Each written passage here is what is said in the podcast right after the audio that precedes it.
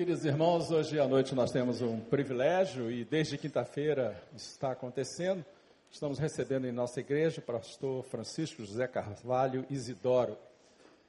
Pastor Francisco é pastor na Igreja Batista Brasileira em Nova York. Ele está acompanhado aqui de sua esposa, a irmã Deiva. Por favor, fique de pé para que a congregação a reconheça. Prazer em tê-la aqui. Também a sua sobrinha está aqui. Outros irmãos vieram assistir ao pastor Francisco. Ele está trazendo para nós aqui, lá à porta você depois poderá adquirir, se assim o desejar, este, este livro, No Tempo Certo, do Jeito Certo e com a Pessoa Certa. O Jovem Crente e o Namoro. Eu perguntei a ele quantos livros mais ele estava trazendo quantas edições, quantos títulos. E ele me diz assim: não, somente este, o irmão está profetizando outros tantos. Que seja assim realmente, né? Ah, então, se você quiser lá fora, há um stand, você poderá ah, adquirir esse, um exemplar deste aqui. Com muito prazer, então, esta noite nós estamos recebendo o pastor Francisco Isidoro. E a nossa oração tem sido que ele, nesta noite, seja uma bênção como aconteceu nas vezes anteriores em que ele esteve assumindo este púlpito. Deus o abençoe, pastor.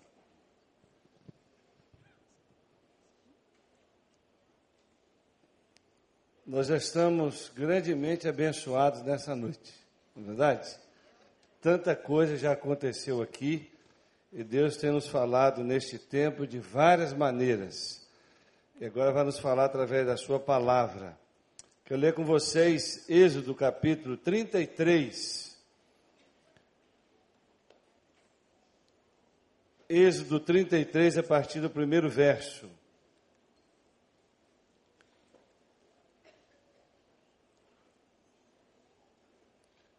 Deus ordenou, depois ordenou o Senhor a Moisés: saia deste lugar com o povo que você tirou do Egito e vá para a terra que prometi com juramento a Abraão, Isaque e Jacó, dizendo: Eu a darei aos seus descendentes.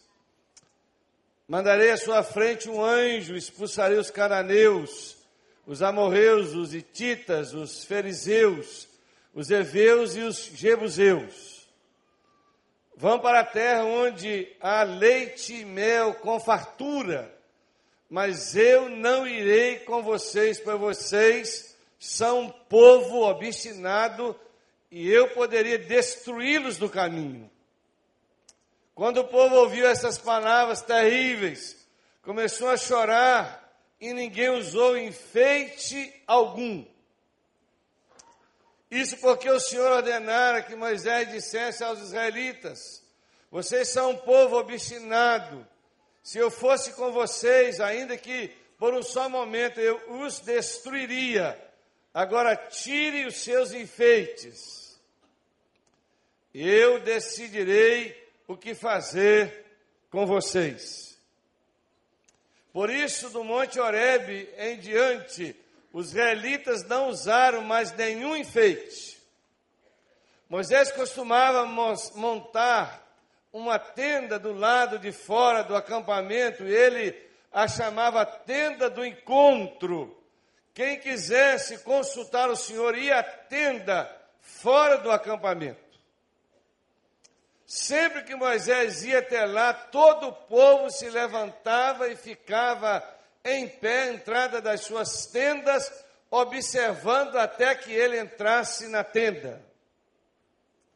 Assim que Moisés entrava, a coluna de nuvem descia e ficava à entrada da tenda enquanto o Senhor falava a Moisés. Quando o povo ia, via a coluna de nuvem parada à entrada da tenda, todos prestavam adoração em pé, cada qual na entrada da sua própria tenda. O Senhor falava com Moisés face a face com quem fala com seu amigo. Depois Moisés voltava ao acampamento, mas Josué, filho de Num, que lhe servia como auxiliar, não se afastava da tenda.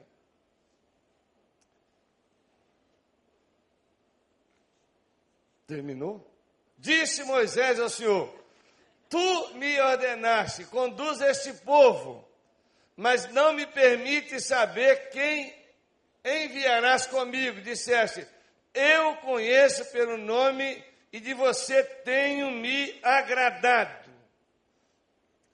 Se me vês com agrado, revela-me os teus propósitos para que eu te conheça e continue sendo aceito por ti. Lembra-te de que esta nação é o teu povo. Respondeu o Senhor: Eu mesmo o acompanharei e lhe darei descanso. Então Moisés lhe declarou: Se não fores conosco, não nos envies. Como se saberá que eu e o teu povo poderemos contar com o teu favor, se não nos acompanhares? Quem mais poderá distinguir a mim e a teu povo de todos os demais povos da terra? E o Senhor disse a Moisés: Farei o que me pede, porque eu tenho me agradado de você e o conheço pelo nome. Então disse Moisés: Peço-te que me mostres a tua glória. E Deus respondeu: Diante de você farei passar toda a minha bondade, e diante de você proclamarei, proclamarei o meu nome, o Senhor, e terei misericórdia de quem eu quiser, ter misericórdia, e terei compaixão de quem eu quiser ter compaixão. E acrescentou: Você poderá ver a minha face, porque ninguém poderá ver-me e continuar vivo. E prosseguiu o Senhor: Aqui há um lugar perto de mim onde você ficará em cima de uma rocha. Quando a minha glória passar, eu colocarei na fenda da rocha e o cobrirei com a minha mão até que eu tenha acabado de passar. Então tirarei a minha mão e você me verá pelas costas, mas a minha face ninguém poderá ver. Pai, abençoe essa palavra no nosso coração. Que ela possa, ó oh Deus, produzir resultado de transformação nas nossas vidas nessa noite. Oramos assim no doce e eterno nome de Jesus. Amém, queridos? Amém? Quero pensar com você que vê esse culto nessa noite sobre a presença manifesta de Deus. Não é a presença de Deus na criação, não é a presença de Deus no universo, nem é o domínio de Deus na história, não é a soberania de Deus sobre todas as coisas, mas eu quero pensar com você sobre a presença manifesta de Deus na sua vida, na sua casa, na sua família, na sua experiência com Ele. Nós, queridos, nós existimos, presta atenção, para o prazer de Deus. Fazemos isso através da adoração, da comunhão constante com Ele, da oração, da prática da presença dele, onde nós estivermos. A nossa missão de vida em todo tempo estarmos agradando a Deus, tendo uma vida consagrada a Ele, submissa a Ele, cheio da presença dEle e cheio da presença do Espírito Santo de Deus.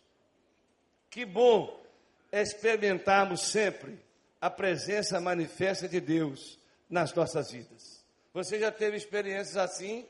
da presença de Deus na sua vida, da ação de Deus na sua vida, de uma ação tão poderosa que você diz: puxa vida, é Deus que falou, é Deus que visitou, é Deus que fez, é Deus que realizou. Você tem essa experiência? Eu creio, queridos, que essa deve ser, na minha experiência, a nossa maior necessidade. A maior necessidade que eu tenho, que você tem, que nós temos, é a presença manifesta de Deus na nossa vida, no nosso meio. Se você chegou a esse lugar, está aqui até agora e não sentiu a presença manifesta de Deus, alguma coisa está errada. A palavra de Deus diz assim: Moisés, assim que Moisés entrava, a coluna de nuvem descia e ficava à entrada da tenda, enquanto o Senhor falava com Moisés. O Senhor falava com ele. Quando o povo via a coluna de nuvem parada na entrada da tenda, todos prestavam adoração em pé, cada qual na entrada da sua própria tenda. E o Senhor falava com Moisés face a face, como quem fala com um amigo. E depois que Moisés voltava ao acampamento, mas Moisés, a Bíblia diz que Josué, filho de Nu, ficava lá sempre na tenda, não se afastava da presença de Deus. Então Moisés declarou, versículo 15: Se não fores conosco, não nos envie. Se o Senhor não for conosco, porque Deus não queria com o povo mais. Se o Senhor não for conosco, o Senhor que nos tirou da terra do Egito, não continuar conosco, nós queremos ficar aqui não vamos sair daqui.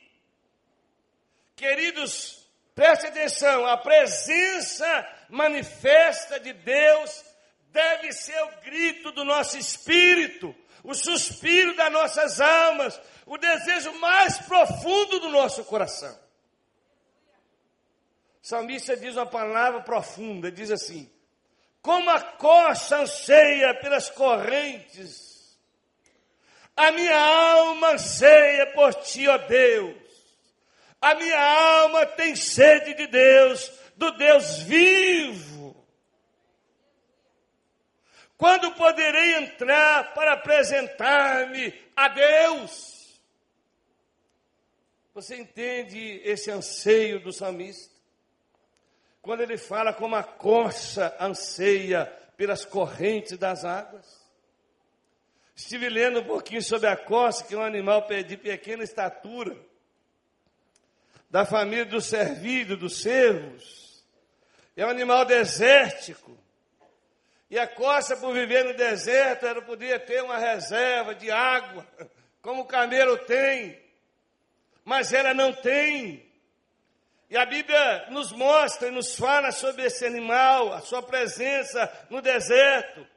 Mas nos períodos que ela tente sede, a Bíblia diz que ela, ah, eu li sobre isso, que ela tem que correr aonde ela possa sentir realmente cheiro de água, porque Deus não deu a ela uma reserva de águas ou de gorduras, mas deu a ela um cheiro maravilhoso. Ela sente água, o cheiro de água a quilômetros de distância.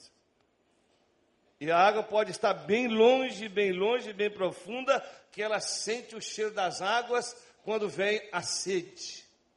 Em algumas regiões da África e do Oriente Médio, há dutos, né?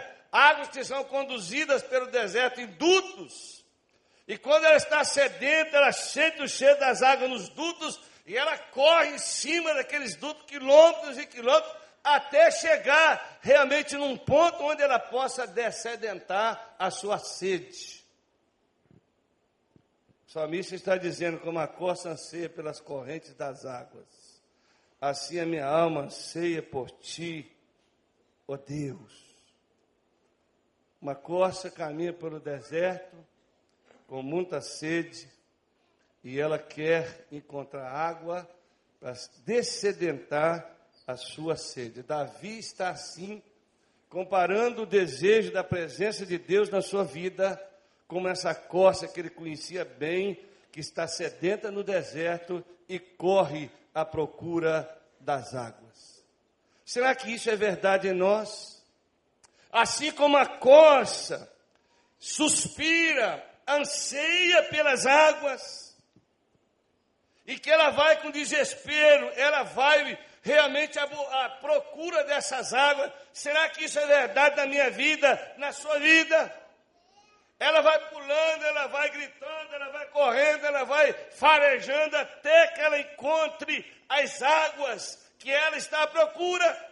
Será que há em nós, essa é pergunta, um desespero pela presença de Deus? Será que temos sede da presença de Deus? Será que temos corrido desesperado de Deus? Eu preciso de sentir o Senhor, de uma manifestação da tua presença, de uma ação poderosa do Senhor na minha vida. Eu preciso disso. Será que essa intensidade da nossa alma, queridos? Preste atenção. A nossa maior necessidade é de nós experimentarmos de fato na nossa vida essa presença de Deus. Eu queria que você orasse a Deus hoje. Deus, eu preciso experimentar da tua presença. É interessante que a costa, quando ela descedenta a sua sede, bebe as águas, ela não fica ali, ela podia ficar ali. Não, ela não é um animal que quer confinamento. Ela continua a sua jornada no deserto. E quando sente sede de novo, ela faz o mesmo processo. Ela não fica ali. Esse confinamento talvez pode ser ilustrado na nossa vida, que tem muita gente talvez atrapalhando você a experimentar a presença manifesta de Deus. Quem sabe você experimenta algum momento, mas fica, perde essa presença. Perde essa comunhão. Quem sabe que são pessoas, quem sabe que são situações, quem sabe são seus pequenos reinos que você mesmo construiu, quem sabe que seja seu emprego, seu trabalho, seu lazer, seu ministério, os eventos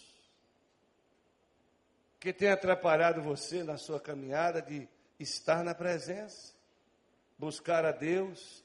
Nós precisamos, queridos, como a coça, sair e corrermos e buscarmos essa presença de Deus, para descedentar nossa sede espiritual da presença. Jesus disse uma palavra maravilhosa em João, que eu acho ela linda. No último dia da festa, na grande festa, Jesus se pôs em pé e clamou, dizendo: Se alguém tem sede, venha a mim e beba. Quem crê em mim, como diz as Escrituras, rios de águas vivas correrão do seu interior. Abundância de vida, abundância de alegria, presença do Espírito Santo na minha e na sua vida. Jesus diz que é fluir dentro de nós rios de água viva. Esses rios estão fluindo na sua vida, na sua caminhada com Deus. Homens como Enoque, homens como Noé, Abraão, Moisés, Josué, Samuel, Davi, Elias, Eliseu, Ezequiel, Daniel estavam sempre tendo experiências maravilhosas com a presença manifesta de Deus. Aqui Moisés quer ver a face de Deus. Aqui Moisés quer ver Deus. Aqui Moisés diz a palavra que Deus conversava com ele como conversa com um amigo, cara a cara, face a face. E Moisés não satisfeito, quer mais. Quer mais. Falei, não, não tem jeito. Me ver não tem jeito. Você está, Moisés, está querendo demais. O máximo eu vou te morrer. Você vai me ver pelas costas. É, uma, é um, um jeito antropomórfico de dizer as coisas. Porque ninguém jamais viu a Deus, diz a Bíblia. Né? Mas se nós queremos compreender realmente a pessoa de Deus, nós a compreendemos na encarnação, através da pessoa maravilhosa de Jesus de Nazaré. Lá se eu quiser dizer mais claramente, Deus agora não precisa manifestar na luz lugar nenhum, Ele se manifesta dentro de você, na sua vida, pela presença e ação do Espírito Santo, e a palavra diz que Ele, em Cristo, está comigo com você todos os dias. Todos os dias. Isso é maravilhoso. Você tem experimentado essa presença? É o anseio da sua alma? É o desejo da sua alma? Jacó, querido, passou por um período muito difícil na sua caminhada com Deus. E ele, quando retorna para casa, tinha diante dele um grande problema, que era Esaú, uma inimizade que já acontecia há mais de 20 anos e ele vem voltando da casa do sogro rico, com a toda a sua família, e soube que o irmão vinha ao encontro dele armado. Jacó sentiu medo, terror, e ele Eu não posso continuar. Passou a família e ele ficou num vale chamado Vale de Jaboque. E a Bíblia diz que ele ficou ali a noite toda buscando a Deus, a manifestação de Deus. Ele clamou a noite toda. E a Bíblia diz que, há, que aquela experiência de Jacó, aquela luta, foi como que um anjo lutando com Jacó. E alguém diz que é o próprio Deus.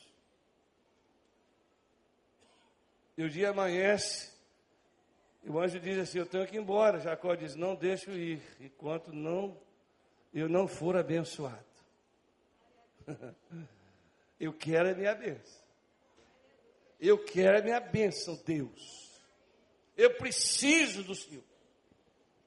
Ele recebeu a bênção de Deus, a Bíblia diz. E o nome dele foi mudado de Jacó para Israel. Jacó, o trapaceiro espertalhão, enganador. Israel, aquele que luta com Deus e permanece, príncipe de Deus. E ali Deus abençoou Jacó. E ele diz: Vi Deus face a face. Todavia, a minha vida foi poupada. Olha, Deus quer que você o experimente na intimidade com Ele, não é para matar você, não para melhorar a sua vida. Jacó, a partir daquele momento, se chamou Israel. A vida dele foi mudada. E se você continuar lendo a história, é um momento emocionante como Deus trabalhou em, em, em Jacó. Agora Israel trabalhou também em Esaú. Que ao invés de ser um encontro de morte, foi um encontro, foi um reencontro onde houve restauração e houve perdão. Abraço depois de tantos anos de inimizades.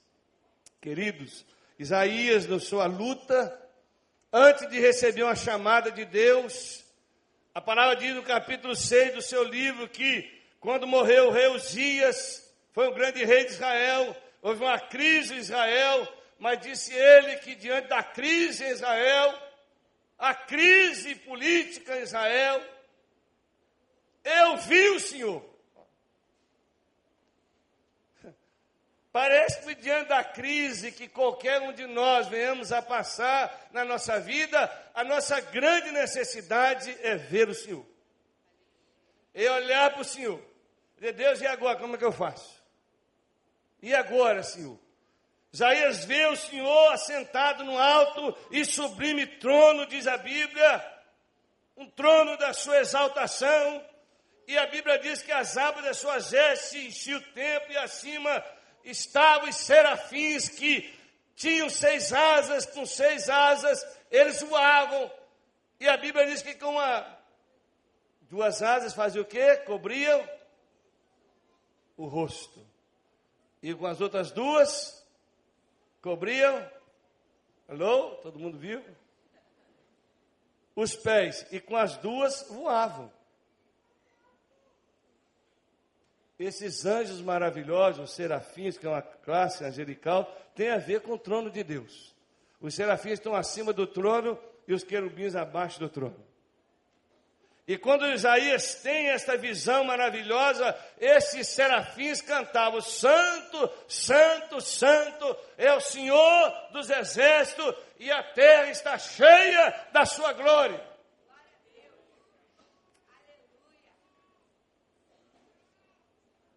Israel, nessa experiência com o Senhor, nessa presença manifesta gloriosa, ele diz assim: ai de mim que eu vou perecendo. Sente o seu pecado. Porque eu sou um homem que habito no meio de um povo de impuros lábios, eu também sou um homem pecador, e eu vi o Senhor. E a Bíblia diz que Deus purificou Isaías. E aí ele ouviu uma voz que dizia assim: A quem enviarei e quem há de ir por nós? Aí ele se apresenta: Eis-me aqui, Senhor, envia-me a mim. Deus quer manifestar poderosamente na sua vida, querido. Deus quer fazer algo extraordinário na sua vida. E essa manifestação de Deus na sua vida é para trazer purificação, perdão dos seus pecados e também para te dar uma missão de vida, que é proclamar o seu nome, como minha esposa disse aqui, para outra geração e para essa geração. Quem quer a presença manifesta de Deus? O Senhor Jesus prometeu, como eu já disse, na sua palavra, está presente com a gente todos os dias, inclusive ele diz, onde estiver duas ou três pessoas reunidas no nome dele, onde ele estaria? No meio dessas pessoas. E ele diz que estaria conosco, conosco todos os dias até a consuma, consumação dos séculos. Precisamos de muita coisa na nossa vida, mas nada substitui a presença de Jesus. A ação de Jesus na nossa vida, na igreja, em todos os lugares que nós estivermos. Sabe por quê? Porque onde a presença de Jesus está, milagre acontece. Onde a presença de Jesus está, pessoas são salvas, abençoadas, restauradas, libertas, curadas e dons são manifestados. É assim que nós aprendemos nas Escrituras. A maior necessidade que nós temos, eu e você, nós temos, é dessa presença manifesta do Senhor no nosso meio é dessa ação poderosa de Deus na nossa vida. É o agir de Deus na nossa. Olha, se nós estivermos ligados nisso, nós reclamaríamos, nós vamos reclamar menos. Aquele bando de murmuradores do deserto morrer todos no deserto. Porque não creram no Deus que manifesta o Deus de poder e de autoridade. Para de reclamar, irmão. Para de reclamar, irmã. Certo? Pare. Pare. Coloque o seu coração, sua mente diante de Deus. Diante de qualquer situação, se colocar, o um milagre vai acontecer. Se colocar, a providência virá. Se colocar, haverá restauração. Se colocar, haverá libertação. Se colocar, haverá salvação nos seus familiares. Porque Deus tem todo o poder e toda a autoridade. Mas quero dizer para você uma outra coisa nessa noite, que é a maior tragédia da nossa caminhada com Deus é perdermos a presença dEle. É a maior tragédia. É perdermos essa ação de Deus na nossa vida. É perdermos as manifestações de Deus na nossa vida. Deus mandou Moisés pegar o povo e levá-lo à terra prometida, mas também diz que um anjo iria levá-lo. Eu não subirei no meio de ti, porque és povo de dura serviço. Você imagina que, presta atenção, olha para mim. Você imagina Deus dizia, não vou seguir você, não vou andar com você mais. Isso é, é ruim demais. Dura serviço pescoço, coração, tudo duro. Gente ruim. Deus dizendo, não vou seguir. Porque se eu continuar seguindo, indo com vocês, eu vou consumir vocês no caminho.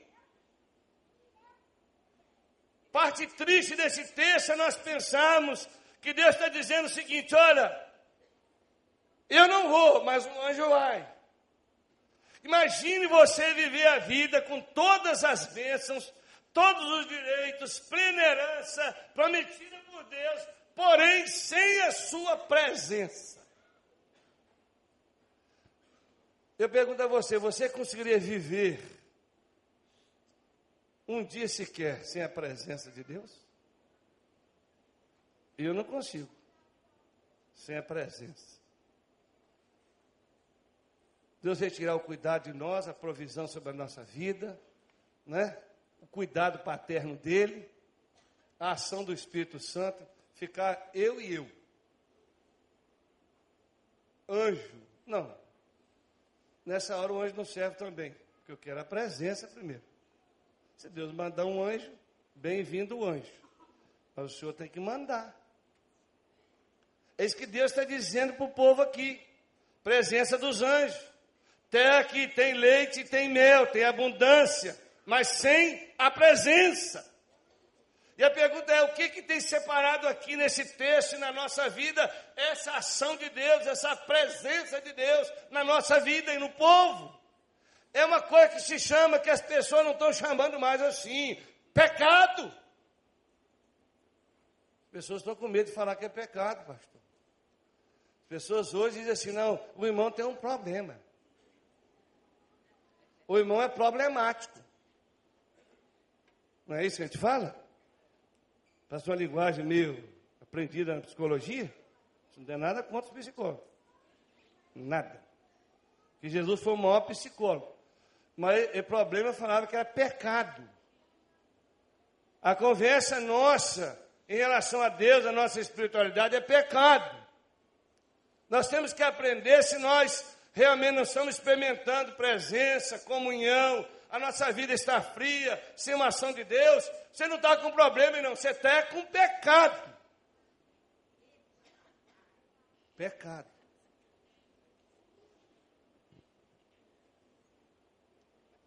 E o pecado nos separa de Deus.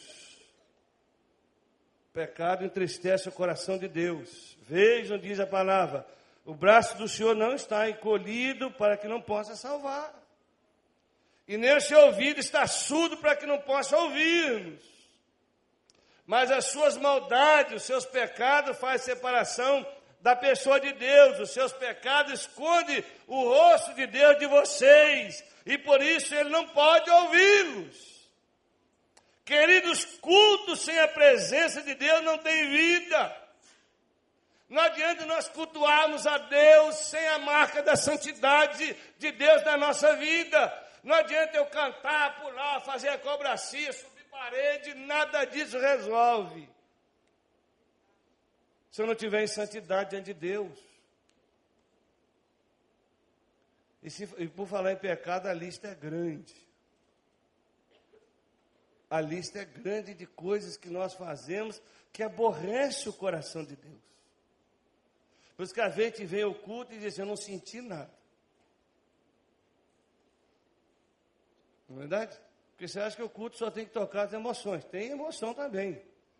As coisas estão geladas dentro de você, você está doido para ir embora. Louquinho para ir embora. Tinha um irmão da nossa igreja, quando era pastor do interior de Minas, meu primeiro ministério. Eu estava pregando, eu vi ele inquieto olhando o relógio. Aqui, graças a Deus, não estou vendo quase ninguém, essas lâmpadas estão atrapalhando. Não, é uma benção essas lâmpadas, que eu não vejo relógio, não vejo nada. Nem lá de trás eu estou vendo, já estou vendo assim. Mas esse irmão, ele é uma igreja pequena. Eu olhava assim do meu lado esquerdo, de vez em quando ele fazia assim. Aí uma hora fez assim para mim, fazia assim. Era um pastor jovem. Por que esse irmão está com problema no braço? Que dá? Aí terminou um culto um domingo, eu falei assim, vamos voz divina. Eu observei que alguns cultos, o senhor fica levantando o relógio, uma vez você fez assim para o meu lado. Eu falei, não, pastor. É que o horário de terminar o nosso culto é dez e meia. Dez e meia. E tem domingo que o senhor passa mais um pouco. Dez e quarenta, dez e quarenta e cinco. Aí qual o problema, irmão? Você passa a semana toda cuidando da sua vida, do seu trabalho, e fui falando com ele e tal. E você não pode ficar 10 minutos ou 15 minutos a mais no culto. Aí ele me disse uma coisa, uma pérola preciosa do motivo porque ele não queria que passasse das dez vezes. Ele disse, pastor, o senhor não sabe. É o seguinte. Quando nós saímos de casa, eu e a minha esposa, a gente coloca uma panela de óleo no fogão para fritar o frango. Então, nós já calculamos que desde o momento que a gente vai para a igreja, e até terminar o culto é o tempo suficiente para fritar o frango e não queimar. falei, Jesus, não estou ouvindo isso. O miserável irmão está no culto. Preocupado com um frango. Você entende o que eu estou dizendo?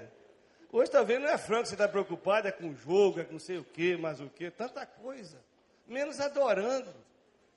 Não é? Menos dizendo assim, Deus fala meu coração. Eu falei, irmão, eu falei, irmão Valdivino, esse frango seu vai queimar, vai queimar a panela, estourar o fogão, mas eu não vou parar. Se for para 10, 40, eu vou continuar. Você de, para de fritar esse frango, em nome de Jesus. Aí eu fiquei bravo com ele. Muito meu amigo. E eu comia frango de vez em quando na casa dele, disse, nunca mais comerei frango na sua casa. Esse frango está conspirando contra o sermão e a espiritualidade do irmão. Aí ele, eu acho que ele maneirou depois. Mas o ponto é, queridos, a maior tragédia da nossa vida é perdermos essa comunhão com Deus, essa presença manifesta, e a gente só perde ela por causa, sabe de quê? Da desobediência, por causa do pecado. Porque se a gente manter a vida com Ele todo dia, legal, Ele vai continuando abençoando a nossa vida. Lembra de Sansão que tinha tudo para dar certo? De vez em quando eu leio a história de Sansão, eu falei, eu queria ser esse camarada. Desde o nascimento, o anúncio do nascimento de Sansão para a mãe, depois a mãe fica apavorada, porque é um anjo que anuncia, porque ninguém anunciou, anjo nenhum anunciou o nosso nascimento, mas Sansão teve o privilégio. E aí a mãe contra para Manoá, mas nós diz, não, então se é anjo, tem que parecer para mim também, que tem que orientar como que eu vou criar esse garoto. E o anjo aparece para Manoá. E dá toda a orientação. E vocês conhecem a história de Sansão nazireu de Deus, cheio do Espírito Santo de Deus, desde o ventre da sua mãe, e Deus usaria Sansão para libertar Israel do jugo dos filisteus. Mas Sansão honrou o voto. Sansão realmente se consagrou ao Senhor? Não, não, queridos. Fez nada que Deus queria para a sua vida. Tinha muita força física, mas não tinha força moral e espiritual. E terminou a sua existência no colo de Dalila, fazendo carinho na cabecinha dele, brincando com o pecado, uma mulher ímpia, além de ter se envolvido com outras prostitutas. Quebrou o voto do nazireado. E aí os filisteus chegam, amarram Sansão, prende, fura os seus olhos e ele se torna um, palha, um palhaço num culto pagão. E às vezes a gente acha que foi algo prodigioso, o último ato de sanção, naquela humilhação toda, ele se quebranta, ele ora a Deus, e um rapaz o, o leva até as duas colunas que sustentavam aquele templo, e ele ora a Deus a última vez e morre Sansão e os inimigos. Foi legal? Não sei. Deus tinha mais para ele. Tem gente, não, Sansão matou mais gente. Eu quero matar gente é vivo, não é morto, não. Quer ficar é vivo, morrer naturalmente. Mas Sansão teve aquele fim porque ele não permaneceu na presença. Por que, que Saul teve aquele fim triste?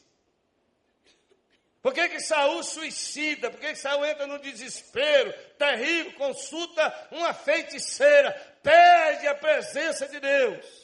Porque ele não andou no caminho da obediência, pecou contra Deus e Deus o rejeitou como rei de Israel. Querido irmão, querida irmã, pense nisso. Jesus falando à igreja de Sardes, outras igrejas do Apocalipse, diz assim: Ao anjo que está na igreja de Sardes, escreve: Essas são as palavras daquele que tem sete Espíritos de Deus as sete estrelas. Conheça as tuas obras. Você tem fama de estar vivo, mas está morto. Jesus olha para mim e para você e diz o que sobre nós? Ele olha para a igreja, de uma igreja que parecia que estava tudo certo nela, a igreja de Laodiceia, uma igreja rica, abastada, que dizia: Nós não temos falta de nada, nós temos tudo que é preciso. Mas Jesus faz um diagnóstico sério naquela igreja, e no capítulo 3, verso 20, ele diz uma palavra assim: Eis que estou à porta e bato. Ué, se alguém ouvir a minha voz e abrir a porta, entrarei em sua casa, cearei com ele e ele comigo. Jesus falando isso para uma igreja. Tinha tudo, mas não tinha Jesus de Nazaré. Tinha tudo, mas não tinha a preciosidade do Salvador. possuía muita coisa, tinha remédios para os olhos, não é verdade? Colírios. E olha, tinha fábrica de roupa, tudo que você conhece da cidade. Mas Jesus disse: Olha, igreja, vocês são, na verdade, uns cegos, pobres, miseráveis e nus. Eu tenho para vocês a verdadeira riqueza. Se vocês quiserem abrir a porta dos seus corações para mim, eu vou entrar e vai haver festa, vou cear com vocês, vocês cearão comigo. Querer como que está a sua vida? Jesus ora para mim, ora para você nessa noite. Ele está aqui presente nessa noite. Está na nossa vida. Mas será que é uma presença manifesta? Nós temos perdido essa presença por causa da nossa vida pecaminosa, de desobediência. Queremos viver a vida do nosso jeito. Para nós terminarmos essa palavra, não poderia deixar de dizer: além dessa presença ser a maior necessidade e a maior tragédia é perder a presença, eu quero desafiar você também a uma outra coisa. O nosso maior alvo da nossa vida, maior alvo. Maior alvo da nossa vida deve ser o que? Sabe o que? Atrair a presença de Deus na nossa vida. Se você sair daqui nessa noite, dizendo para você mesmo: eu vou assumir um compromisso de atrair a presença de Deus na minha vida, atrair a presença, a manifestação de Deus na minha vida. Você vai ver que muita coisa vai mudar. Moisés sabia das consequências de perder a presença de Deus e ele recusou prosseguir sem a presença. Ele disse: O Senhor não for conosco, e nós não vamos. Aí Deus disse: Então eu vou. Não é brincadeira, não, eu gosto de Moisés. No momento que Deus falou para Moisés assim: Esse teu povo que você tirou do Egito, falou para ele: Foi meu povo, povo do Senhor. O povo não é meu, não, o povo é do Senhor. Ah, eu vou matar esse povo. Não, matar não pode também. Porque se matar, o que vai acontecer? O pessoal vai dizer que o senhor não teve poder e força para levá-los, eh, tirar do Egito e levar até Canaã. Tirou do Egito para matar no deserto. Deus, é verdade. E se você quiser matar também, me mata junto e risca o meu nome do livro que o senhor escreveu. Deus não ficou aborrecido com Moisés. Deus aqueceu e disse assim: Eu vou, eu vou estar presente.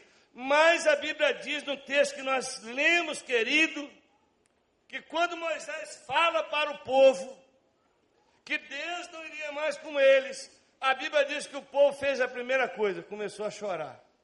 Presta atenção. A primeira coisa que eu e você temos que fazer para nós atrairmos a presença de Deus na nossa vida, nós temos que chorar em alguns casos, lamentar em outros. Tem que haver tristeza no nosso coração, tem que haver arrependimento sincero. Foi isso que o povo fez. O povo, quando ouve a palavra de Moisés, o povo chegou a este quebrantamento. Hoje parece que as pessoas não estão mais se quebrantando, não há espaço para quebrantamento. Para sentir o peso do pecado, da culpa, da desobediência. Mas Deus nos chama nessa noite ao arrependimento ao quebrantamento. E se você fizer isso, a presença dele vai vir sobre a sua vida. Amém, queridos? Segunda coisa que temos que fazer para atrair essa presença é deixar tudo aquilo que tem atrapalhado essa presença dele na nossa vida. Você leu no texto dos enfeites? Tira, pois, os atavios para que eu saiba que hei de fazer. Não tem nada a ver com o colar que você está usando, nada disso. Aqui tem a ver que esses, esses instrumentos, esses elementos aqui, eram elementos de idolatria. Estava carregando do Egito alguns ídolos. Ali tinha enfeites, réplica de prata de deuses malignos, egípcios, camundongos, bode, bezerro. Saíram do Egito, mas o Egito não saiu deles. Aqui nós podemos dizer que é idolatria. Eles estavam ainda ligados à idolatria, aos deuses do Egito. Mas de pastor, mas eu não tenho esse problema. Você que pensa. Sabe o que é idolatria? É tudo aquilo que ocupa o primeiro lugar na nossa vida. Tudo aquilo que ocupa o primeiro lugar na minha vida e na sua vida se torna um ídolo. E aquilo que, que se torna um ídolo, nós dedicamos mais a ele. O maior ídolo que eu vejo que nós temos nesse país maravilhoso, sabe qual é? Futebol. É futebol. Futebol, o cara briga, mata, xinga a mãe do juiz, a mãe do, do adversário. As torcidas não podem ficar junto, porque não é esporte mais, é um ídolo, não é verdade? Você conversa com alguém amistoso, até um crente, um irmão em Jesus. Você fala com um indivíduo assim, eu sou flamenguista, o outro diz, nossa vida, você deve ser endemoniado, quer dizer, ah, espiritualismo o negócio. A outra endemoniada é quem é fluminense, quem é vascaíno. Aí começa a ofender os outros. Loucura, para que isso? Já vê irmãos gastar tempo, bater boca. Eu, um dia eu falei com o irmão, se você conhecesse a Bíblia, defendesse o Evangelho, como você conhece o nome de jogadores, e que você briga pelo seu time, o inferno ficaria vazio. Talvez até o Satanás ia se converter. Estou brincando não tem possibilidade. Mas tamanha a tenacidade com que ele defendia. Nós estamos cheios de ídolos na nossa vida. Se analisarmos bem, calmamente, não é só futebol, a lista é grande de coisas que fazemos que substituem a presença de Deus, ou Deus de Israel, Pai de Jesus, nosso Salvador em Cristo e Consolador no Espírito Santo dedicamos mais tempo às outras coisas. Se der tempo, eu vou no culto. Se der tempo, eu leio a Bíblia. Se der tempo, eu oro. Ah, não orei essa semana, não li a Bíblia, porque não deu tempo. Mas você comeu, viu televisão, ficou no zap zap, no ai, no ai da vida. Você foi para o Facebook, até no culto, às vezes você foi no Facebook tal. Você não tem tempo para as coisas de Deus. Tudo isso são, essas coisas são ídolos das nossas vidas. A última coisa que eu quero dizer para você, você tem que tirar tudo, portanto, que ofende a Deus da sua vida e da sua casa. Pastor, na minha casa, pode ter muita coisa na sua vida, na sua casa, que ofende o coração do Senhor. Você tem um Buda na sua casa? É gordinho, barrigudinho? Você tem uma pirâmide? Tem? Aí vai a lista de coisas ligadas ao mundo espiritual. Essas ah, não é nada não, é só enfeite, é folclore. Você sabe que o do enfeite do folclore tem uma ação demoníaca ou não? Você não crê nisso? Eu creio. Aqui está falando de objetos. Nós temos que olhar essas coisas. Em terceiro e último lugar, Moisés levantou uma tenda fora do arraial para atrair a presença de Deus. Moisés saiu do povo, do meio da multidão, e ele foi para a tenda. Sabe o que é essa tenda? Sabe o que é isso hoje? Fala você, o que é isso hoje? Hein? O lugar de. A tenda é o que? A tenda. O que, que Moisés vai fazer na tenda? Dormir? Hã? De adoração? De oração? A tenda aqui significa para nós hoje o nosso lugar secreto. O nosso tempo com Deus. Não é isso aqui não. Quando você sai de tudo e tem um tempo, quanto tempo você reserva para estar na presença de Deus, buscando a presença dele em oração, lendo a palavra, ouvindo a Deus durante o dia ou a semana? Começa, não seja exagerado, começa com 15 minutos. Passa depois para meia hora. Dê prioridade a isso. Leia a palavra, fale com o Senhor, abra o coração para Deus. A Bíblia diz que Moisés fazia isso diariamente. E Moisés, quando fazia isso, o povo ficava de longe. Mas o povo percebia que havia um momento que uma nuvem descia lá. Essa nuvem era a nuvem da presença. Lembra disso? Aí Moisés saía, e o povo saía da tenda e via a presença manifesta de Deus na vida de Moisés. Quer ver a presença manifesta de Deus na sua vida, atrair essa presença gloriosa de Deus? Mergulha na tenda da oração, no lugar secreto. Clama a mim e responder-te-ei, e anunciar-te-ei coisas grandes e ocultas que não sabes. Jesus, a palavra não está proibindo oração pública. Pode orar publicamente. Mas Jesus falou do quarto. Saia, entra no seu quarto, fecha a porta. Você entende? E ali ora o teu pai em secreto, e ele em secreto te ouvirá, o recompensará. Coisa maravilhosa. Nós temos perdido isso, gente. Deus gosta disso. Na igreja eu costumo dizer pessoal, você pode ir falando com Deus no trem também, não tem problema, no, dirigir. Aqui no Rio de Janeiro eu orei mais do que qualquer dia, porque eu gastei umas quatro horas aqui no trânsito. É oração pra caramba. Mas vamos ver de eu reclamar da, da, da, dos buracos, de tudo. Eu vou orar, Deus, você é maravilhoso, e vou, e vou glorificar o Senhor, e pronto. Então você tem que fazer, ora, aproveita todo o tempo e tira um tempinho, vai para algum canto, algum lugar na sua casa, na sua empresa, no seu trabalho e busque a Deus, fale com Ele, e aí Ele vai estar na sua presença. E Ele vai abençoar a sua vida. Quantos estão dispostos hoje a atrair a presença de Deus?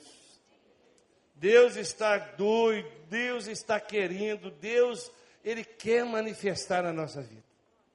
Se você ler a igreja em Atos, você vai ver os, como que Deus manifestou na vida daquela igreja.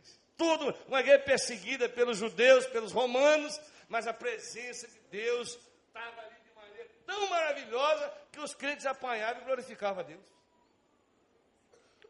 Já leu isso na Bíblia? Atos capítulo 4.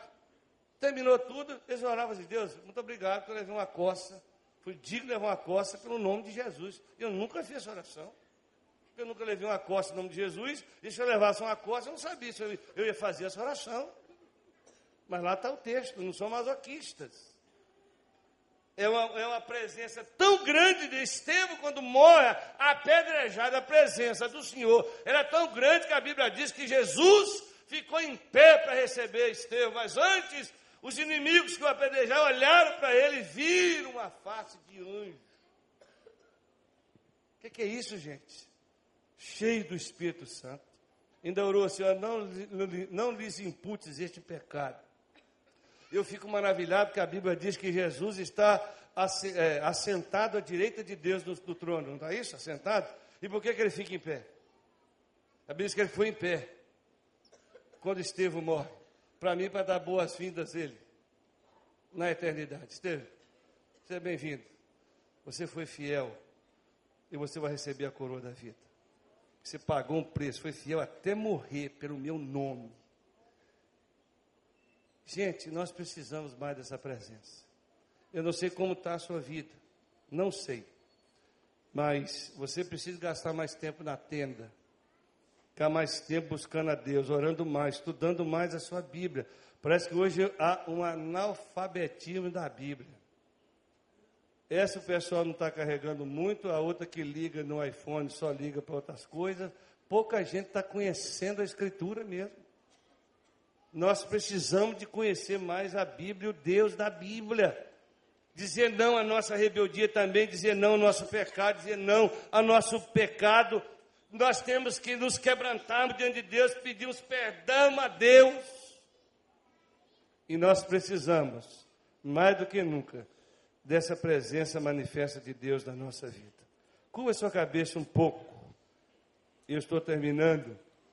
Já que ninguém está assando frango aqui, eu queria que você orasse um pouquinho.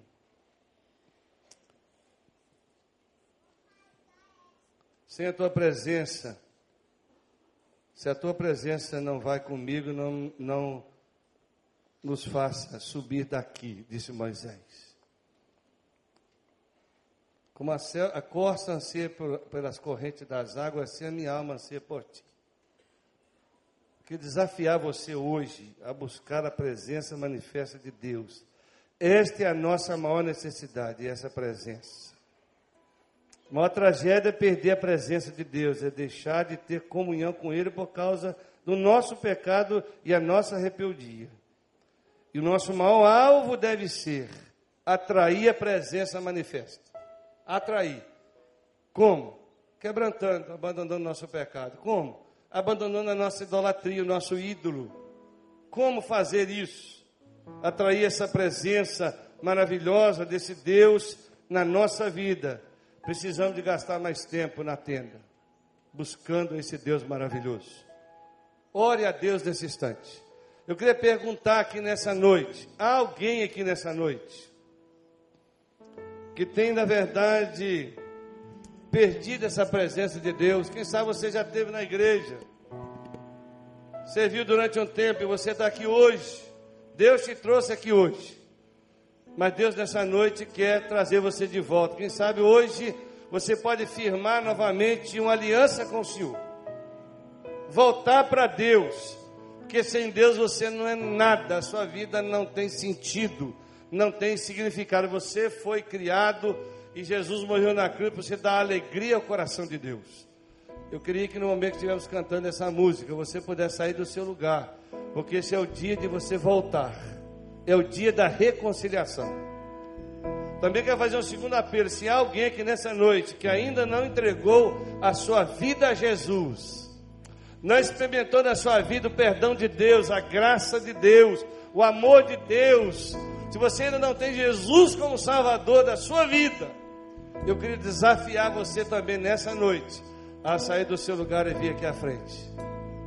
Nada forçado, mas o Espírito de Deus está falando com você, saia enquanto ouvimos essa música.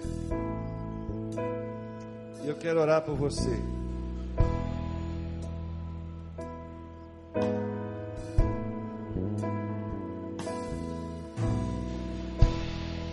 Eu não preciso ser reconhecido por ninguém. Se alguém pode sair, se alguém entrega a vida a Jesus, a minha glória é. Se alguém quer experimentar essa presença na vida, principalmente o perdão dos seus pecados, vem aqui. E que diminua Se alguém deseja reconciliar com o Senhor, para que tu cresça, voltar. Esse é o momento que Deus está chamando você. Mais mais. Seja uma criança, seja um adolescente, seja um jovem não importa. Deus abençoe a senhora. E como no nome de Jesus. que cobrem o rosto Deus abençoe.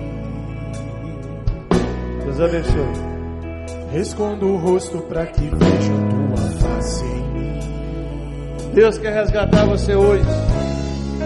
E que diminua. Deus tem planos para a sua vida, querido. Para que tu cresças, Senhor. Deixe o seu lugar e venha, jovem. Entregue a sua vida, jovem, ao Senhor nessa noite. Santo dos Santos. Venha servir a Deus. Não adianta resistir mais. Vão ficar todos em pé, irmão. E você pode vir, querido. Deus abençoe você.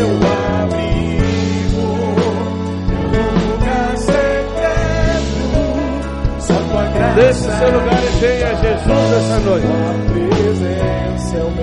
É tempo de voltar, é tempo de reconciliação. É tempo de salvação. É o meu prazer. Maior tragédia é não ter o Senhor na vida. A maior bênção é tê-lo na nossa vida. A minha glória é fazer com que conheçam a ti. Pode vir, querido. Hoje é um tempo de decisão. E. Deus quer restaurar a sua vida. Nele você encontra perdão, segunda chance, restauração. Talvez você trouxe alguém desse mundo, você pode vir com ele, se ele quiser, ou com ela. Quem sabe alguém da sua célula. face. Tome a sua decisão ao lado do Senhor. E que diminua ele. Ó Deus, Para que tu cresças, Senhor. pode vir, querido. mais e mais.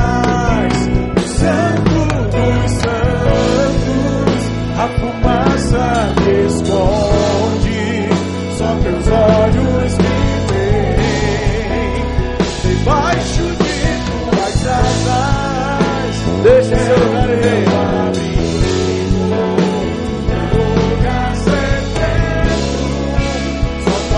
Deus quer restaurar sua vida.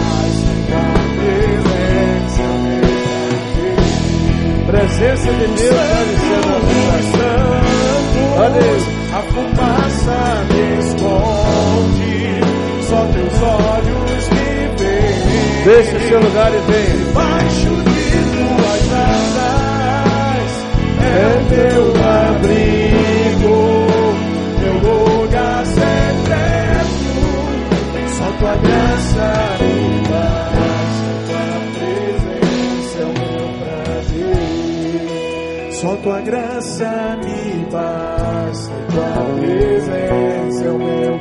Só tua graça, só tua graça me basta,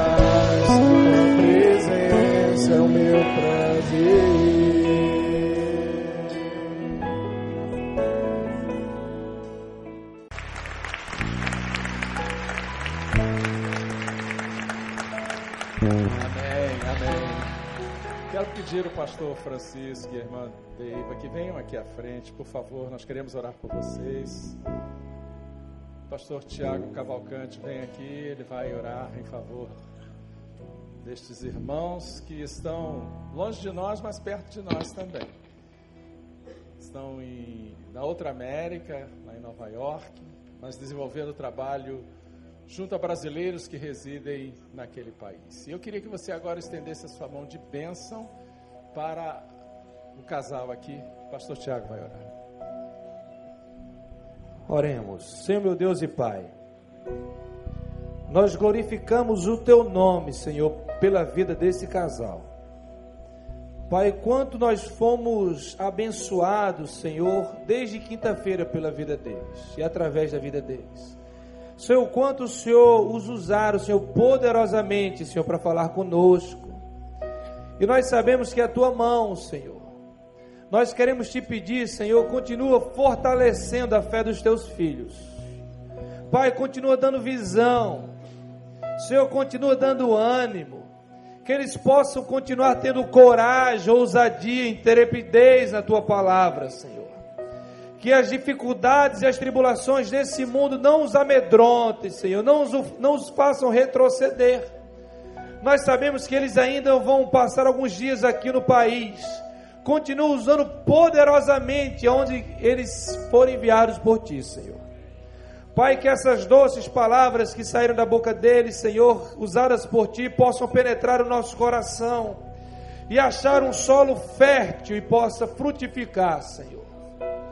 Nós glorificamos, Senhor, que o Senhor possa conduzi-lo, Senhor, de volta à sua igreja, à sua comunidade.